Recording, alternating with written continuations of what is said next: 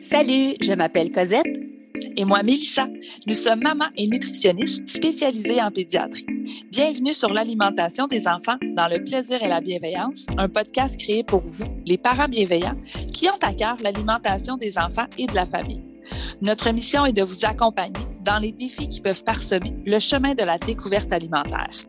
Seul ou en compagnie d'invités, nous partagerons trucs et conseils pratiques à déguster tout en étant sur la route en train de plier une brassée ou en relaxant avec un bon café réchauffé. Avec nous, vous comprendrez le pourquoi du comment pour vous donner ou redonner confiance en vos approches parfaitement imparfaites pour permettre à vos enfants de devenir des mangeurs heureux, compétents, curieux, intuitifs et bien dans leur corps, une bouchée à la fois, dans le plaisir et la bienveillance. Bonne écoute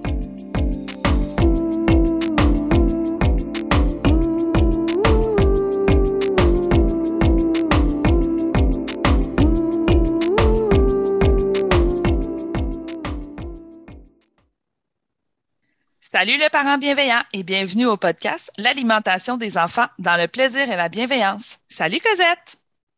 Bonjour Mélissa, comment vas-tu? Ça va bien et toi? Oui. Écoute, aujourd'hui débute la semaine Le poids sans commentaire. Équilibre, qui est un organisme à but non lucratif, a choisi le slogan Fermons la porte aux commentaires sur le poids et nous avons le privilège de recevoir Andréane Dufour-Bouchard, nutritionniste pour équilibre, pour nous parler de cette initiative si importante. Bonjour Andréane et bienvenue à notre podcast. Et surtout, merci d'avoir accepté notre invitation. C'est vraiment un privilège pour nous de pouvoir parler de ce sujet avec toi aujourd'hui. Bonjour, ben merci beaucoup de m'avoir invité aussi parce que je trouve que votre podcast est tellement une belle opportunité de parler aux parents euh, de ce sujet-là qui m'interpelle beaucoup. Alors, merci beaucoup à vous d'abord de faire le podcast et aussi pour l'invitation. Écoute, c'est un grand plaisir de te recevoir. Pour le bénéfice de nos auditeurs, est-ce que tu voudrais nous parler un peu de toi? Oui, en fait, je suis nutritionniste. J'ai fait une maîtrise aussi en nutrition sur le lien entre les comportements alimentaires et le stress. Alors, pour moi, j'ai toujours beaucoup aimé le lien plus entre la psychologie et l'alimentation, toutes les petites subtilités de, ce qui est la relation avec le corps, la nourriture.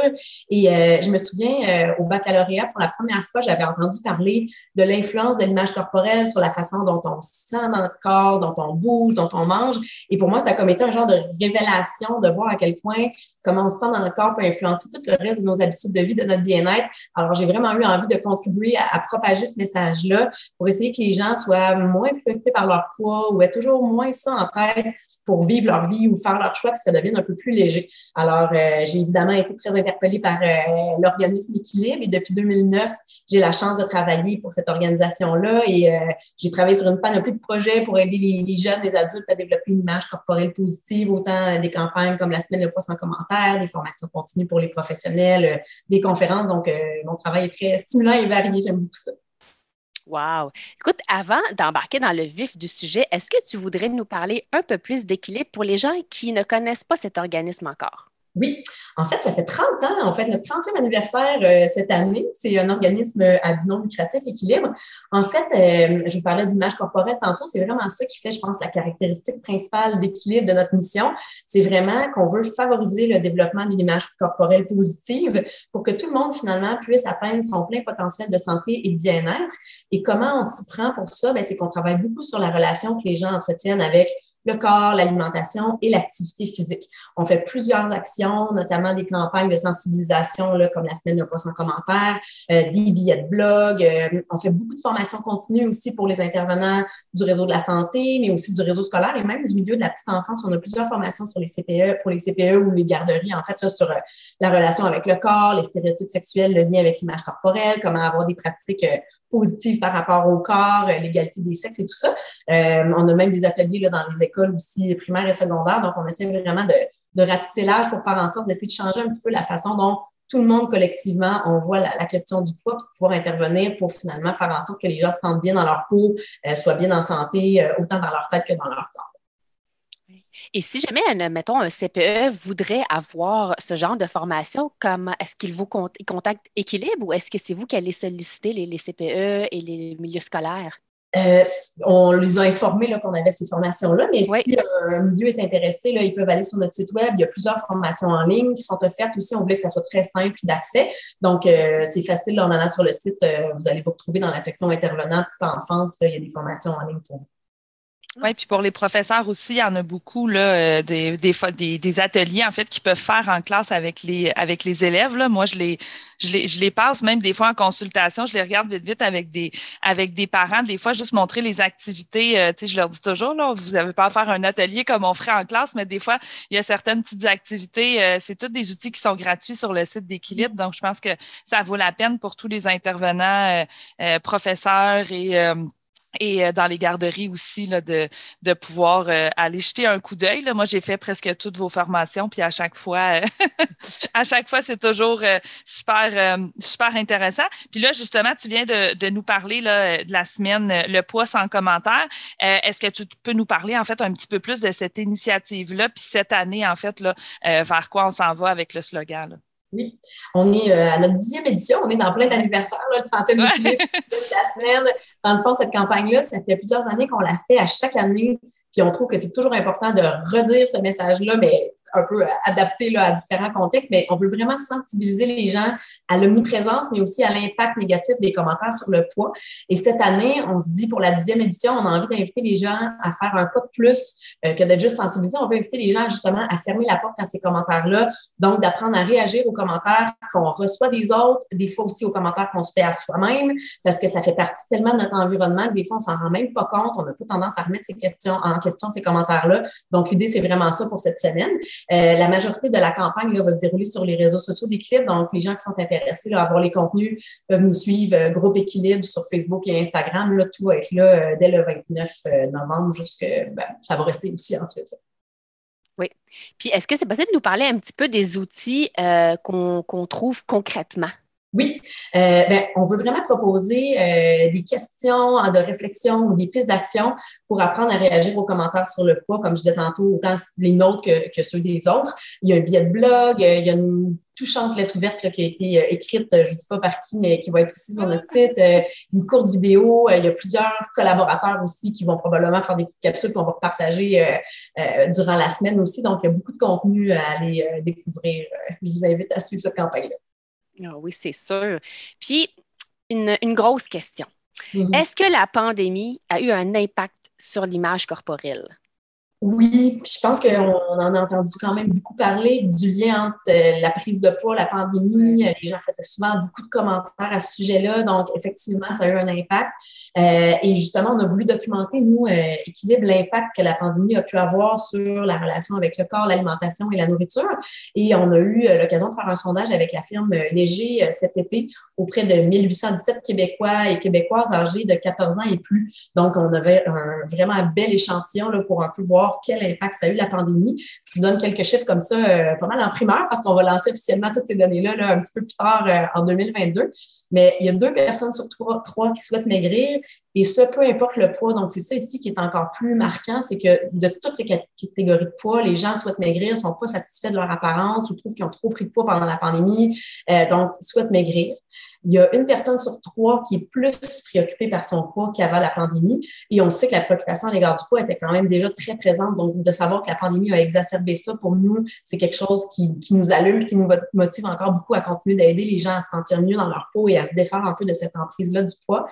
Il y a même une personne sur cinq qui appréhende le fait que son corps soit davantage exposé aux commentaires sur le poids des autres maintenant que le confinement est terminé. Donc, c'est tellement libérateur de pouvoir enfin se déconfiner. Mais là, il y a comme une petite ombre au tableau qui arrive avec la peur de se faire juger. Donc, on voit encore là que même dans une situation aussi extrême et exceptionnelle qu'une pandémie, le poids est resté une préoccupation majeure. Et euh, les données montrent aussi, il y avait des parents dans cet échantillon-là, donc on, on, voit que les parents euh, vivent les mêmes préoccupations là, que l'ensemble des répondants. Et euh, les parents aussi se soucient plus du poids et des habitudes de vie de leurs enfants. Et c'est là que c'est important justement d'en parler de ce sujet-là parce que des fois, en voulant bien faire, en se souciant du poids ou des habitudes de vie des enfants, ben on peut essayer d'intervenir, mais des fois, on peut intervenir et nuire sans le vouloir et finalement euh, faire en sorte que la relation avec le corps, la nourriture ou l'activité physique soit moins positive. Donc, c'est là que je trouve que c'est important de sensibiliser les parents à la façon dont on veut parler sujets-là, parce que c'est sûr qu'il n'y a aucun parent qui veut mal faire. Puis des fois, c'est un sujet délicat, donc d'être outillé pour savoir comment aider vraiment son enfant sans lui nuire, ben, c'est un peu ça les objectifs, là, entre autres, euh, de, de la campagne et de la discussion d'aujourd'hui, je pense. Oui, puis tu l'as dit, en effet, que la, la, pandémie a exacerbé ça. Puis, nous, on le voit aussi de, de par les, les consultations qu'on a, là, euh, que les parents, des fois, euh, la pandémie, euh, les, les, enfants ont peut-être pris plus de poids plus rapidement. Puis, les enfants sont en pleine croissance. Moi, je travaille beaucoup avec les enfants aussi d'âge pré-ado. Donc, je dis, tu sais, puberté, pandémie a amené encore plus cette préoccupation-là, justement, là, à l'égard des parents. Et pourquoi justement, là, euh, est-ce que c'est si important? Puis pourquoi aujourd'hui on fait ces épisodes-là, justement, pour qu'on ait la semaine sans commentaire? Pourquoi, selon toi, ben, puis je dis selon toi, mais selon aussi euh, toute la science qui est derrière tout ça, là, euh, mais que c'est important là, de venir sensibiliser les parents sur les impacts que les commentaires à l'égard du poids, le poids de nos enfants, oui, mais notre propre poids aussi. Pourquoi est-ce que c'est si important de les sensibiliser, là, ces parents-là? Ben, parce qu'en fait, on vit dans une société où la minceur est valorisée depuis des décennies, où est-ce que le modèle de beauté qui nous est présenté, même s'il est un petit peu plus diversifié qu'avant, ça s'améliore quand même, mais il reste que la majorité, ou en tout cas la minceur, est encore surreprésentée. Donc, tout ça, ça nous incite de façon consciente ou non, hein, parce que des fois, quand on vit dans un certain environnement depuis tellement longtemps, on ne remet pas toujours en question, mais ça nous influence, ça nous amène à parler plus de poids, à y accorder plus d'importance. Et dans le fond, comme parent ou comme adulte significatif dans l'entourage du jeune, ben, on vit dans cette société-là, on subit cette pression-là à différents niveaux, puis ça va influencer aussi souvent les comportements qu'on peut avoir comme parents. Donc, on peut dire euh, devant nos enfants qu'on trouve donc qu'on a engraissé pendant la pandémie ou euh, euh, dire qu'on ne peut pas manger tel aliment ou finalement éviter non, non, moi je ne prendrai pas de dessert ce soir, là, je fais attention à mon poids ou associer l'activité physique plus avec le contrôle du poids que le plaisir. C'est un discours qui est très, très omniprésent autour de nous. Donc, souvent, je pense qu'on l'intègre même dans notre tête sans s'en rendre compte, mais les enfants, là où c'est plus problématique, c'est qu'ils nous observent, ils nous imitent et à un âge souvent plus jeune que ce qu'on pourrait penser. Il y a des études qui montrent que dès l'âge de 4 ans, les enfants peuvent commencer à soucier de leur corps, à vivre certaines insatisfactions corporelles, peut-être pas au même niveau, ou ils le verbaliseront peut-être pas de la même manière, mais ils vont comme intégrer tranquillement que être mince, c'est mieux, qu'être grosse, pas correct, qu'on est mieux quand on est plus valorisé quand on est mince, qu'il faut faire attention à ce qu'on mange. Il y a vraiment quelque chose comme ça qui, qu'on peut leur passer à nos enfants sans s'en rendre compte. Donc, euh, c'est là l'idée, c'est que quand on le fait de façon inconsciente, on peut pas le corriger. Donc, en en parlant, ben, ça fait prendre conscience. Puis là, on peut essayer de voir qu'est-ce qu'on peut faire finalement pour être un, modèle euh, qui va, qui va favoriser le développement d'une image corporelle positive. Ou comme par exemple, un parent qui dit rien mais qui se pèse tous les jours, ben l'enfant, il peut le voir mm-hmm. toujours se peser puis penser que lui aussi, il doit être mince pour avoir de la valeur aux yeux des autres autour. Donc, c'est tous ces petits gestes-là qu'on peut faire de façon un peu mécanique, inconsciente, qui peuvent influencer l'enfant. Et on sait aussi que les commentaires sur le poids qui sont reçus dans, dans l'enfance peuvent marquer pour longtemps et peuvent influencer euh, autant l'image corporelle que l'estime de soi. Donc, euh, même comme parent, peut-être qu'on se rappelle des fois d'un commentaire qu'on a pu avoir ou entendre dans notre jeunesse. Des fois, c'est pas juste les commentaires qu'on entend directement pour nous-mêmes, mais quand on mm-hmm. entend quelqu'un qui commente le poids de quelqu'un d'autre, ben ça nous renvoie aussi le message que c'est mieux d'être mince. Donc, tout ça, ça fait en sorte que c'est important d'en parler pour en prendre conscience pour pouvoir agir comme il faut finalement. Mm-hmm. Puis là, je pense qu'à cette étape, des fois, de ce qu'on s'est dit, il y a peut-être certains parents qui vont dire Ah mon Dieu, c'est vrai, moi, je me pèse tous les matins, mon enfant me voit faire. Ah mon Dieu, c'est vrai que j'ai parlé du poids que j'ai pris pendant la pandémie. Ah non, tu sais. Il n'y a aucun parent qui veut nuire à son enfant, qui veut mal faire. J'ai aucun doute là-dessus. Puis j'ai envie de vous dire à cette étape-ci, tu sais, sentez-vous pas coupable parce que l'important, c'est d'en prendre conscience. Et dans le fond, tu sais, on vit tous dans une société où la majorité des gens se soucient de leur poids. C'est comme ça depuis des décennies. Donc, la première étape, c'est vraiment prendre conscience, à partir de là, on peut agir, mais la culpabilité, finalement, ça amène rien de plus. on n'est pas un parent parfait, on fait tous de notre mieux, on vit tous dans cette société-là. Donc, vraiment, je pense que l'idée, c'est de, prendre conscience sans se sentir coupable. dans le prochain épisode euh, du podcast, je vais pouvoir, je proposer des conseils aussi pour, euh, pour aider le développement d'une image corporelle positive chez les jeunes, savoir quoi faire, quoi pas faire finalement. Oui. Ouais. Oui, moi je lis beaucoup d'autocompassion dans, dans, dans, ce que tu, euh, ce que tu viens nous, euh, nous présenter. Et puis en termes d'outils, euh, moi il y a les livres, hein, Mélissa et moi, puis je pense que tu les connais aussi, Andrea, les livres de Marie-Michel Ricard. Tu sais, des fois on ne sait pas comment aborder le sujet avec notre enfant. donc j'insiste, je voulais vraiment nommer le livre Emma n'aime pas les moqueries de Marie-Michel Ricard des éditions Midi 30. Et Marie-Michel, elle a également son nouveau livre comme ressource pour les parents. Je pense que Mélissa, tu l'as. oui, c'est de hein? l'insatisfaction à l'acceptation corporelle. donc, qui est écrit pour, pour les parents, pour justement, comme Andréane le dit, le but de ces lectures-là, c'est de venir prendre conscience.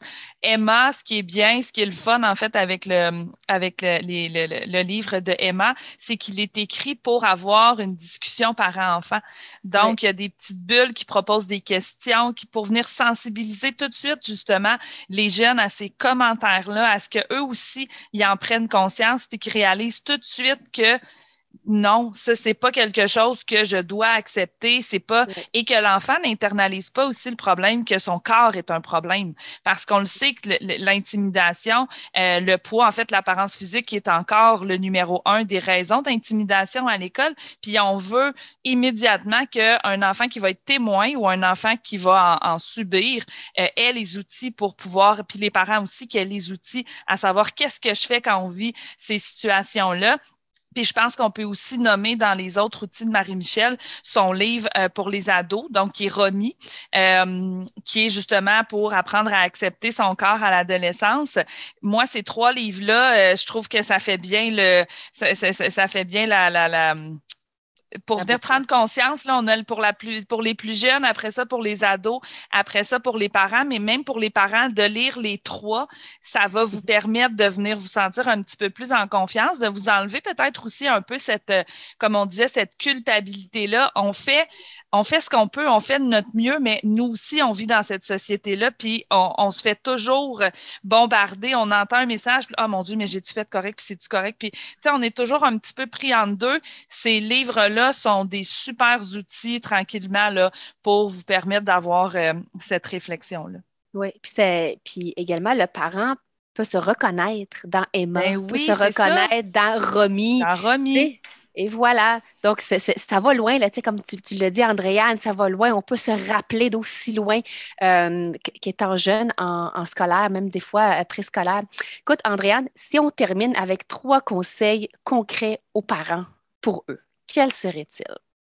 Bien, d'abord, je suggérais aux parents de s'observer soi-même comme adulte pour essayer de prendre conscience du genre de relation justement qu'on entretient avec notre corps et aussi comment ça peut influencer nos comportements ou les commentaires qu'on peut faire. Donc ça, je pense que c'est la première étape qui va nous aider avec la suite. Ensuite, on peut prendre le temps, même nous-mêmes comme adultes, puis on peut le reproduire aussi avec nos jeunes, mais de penser à ce que notre corps nous permet d'accomplir. On est beaucoup dans une société qui valorise l'apparence, l'image, euh, le paraître, mais l'être, on dirait qu'on l'oublie. Puis ce qu'on peut faire avec notre corps, on l'oublie aussi. Notre corps, ça nous permet de jouer avec nos enfants, de faire les loisirs qu'on aime, de manger nos aliments préférés. De, voyager. Cuisiner nos euh, aliments préférés. effectivement, tout ça. Donc, on pense souvent à l'apparence, mais on n'arrête pas assez souvent pour réaliser tout ce que le corps permet de réaliser. Donc, un petit rappel que je pense qu'il peut faire du bien aussi. Et finalement, je proposerais aux parents de faire l'effort conscient, puis je mets l'accent là-dessus, de complimenter leur enfant sur d'autres choses que l'apparence. Souvent, c'est un réflexe. Hein, ah, t'es beau, ah, t'es belle, ah, je t'aime, t'es belle. Mais de dire aussi ce qu'ils font bien, leur force, leur réalisation. Euh, oh, wow, t'as été vraiment persévérant pour terminer ton casse-tête. tu cours tellement vite, t'es vraiment patient. D'y aller vraiment sur de la valorisation axée sur d'autres choses que l'apparence physique. Ouais, oui, puis Marie-Michel en parle euh, souvent. On revient souvent avec Marie-Michel, mais c'est parce qu'elle sait, puis on, l'adore. Mais Marie-Michel, quand elle parle de ça, justement, elle va dire, ben, pour chaque compliment par rapport au physique, essayer de trouver 10 compliments euh, autres.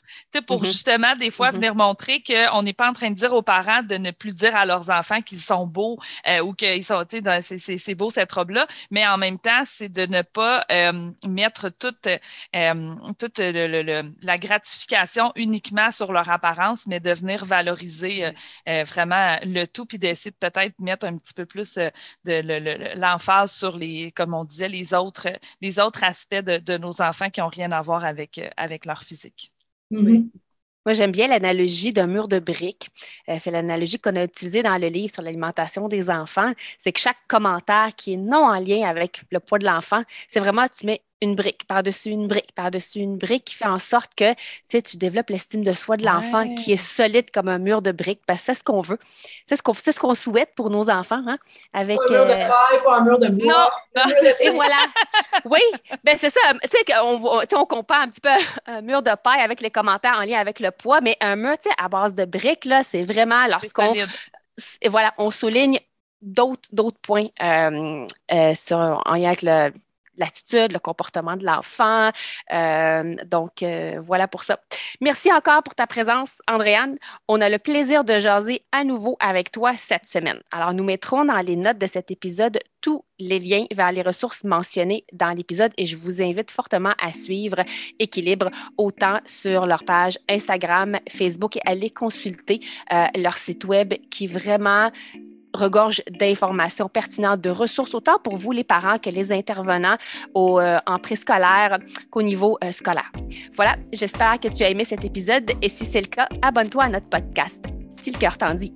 Tu peux nous laisser une note ou un commentaire écrit car c'est comme ça qu'on peut faire connaître ce podcast à d'autres parents, futurs parents, des gens qui gravitent autour de la parentalité en général. Tu peux aussi nous écrire en tout temps si tu as des sujets ou des inquiétudes en lien avec l'alimentation de ton ou de tes enfants. Ce podcast, on l'a créé pour toi et on souhaite du plus profond de notre cœur de maman et de nutritionniste qu'il puisse répondre à tes besoins là, maintenant. Merci tellement d'être là. On a déjà hâte au prochain épisode pour continuer de connecter avec toi et de jaser alimentation des enfants dans le plaisir et la bienveillance. Bye bye et à la prochaine. Bye Andréane. Bye Melissa. Bye.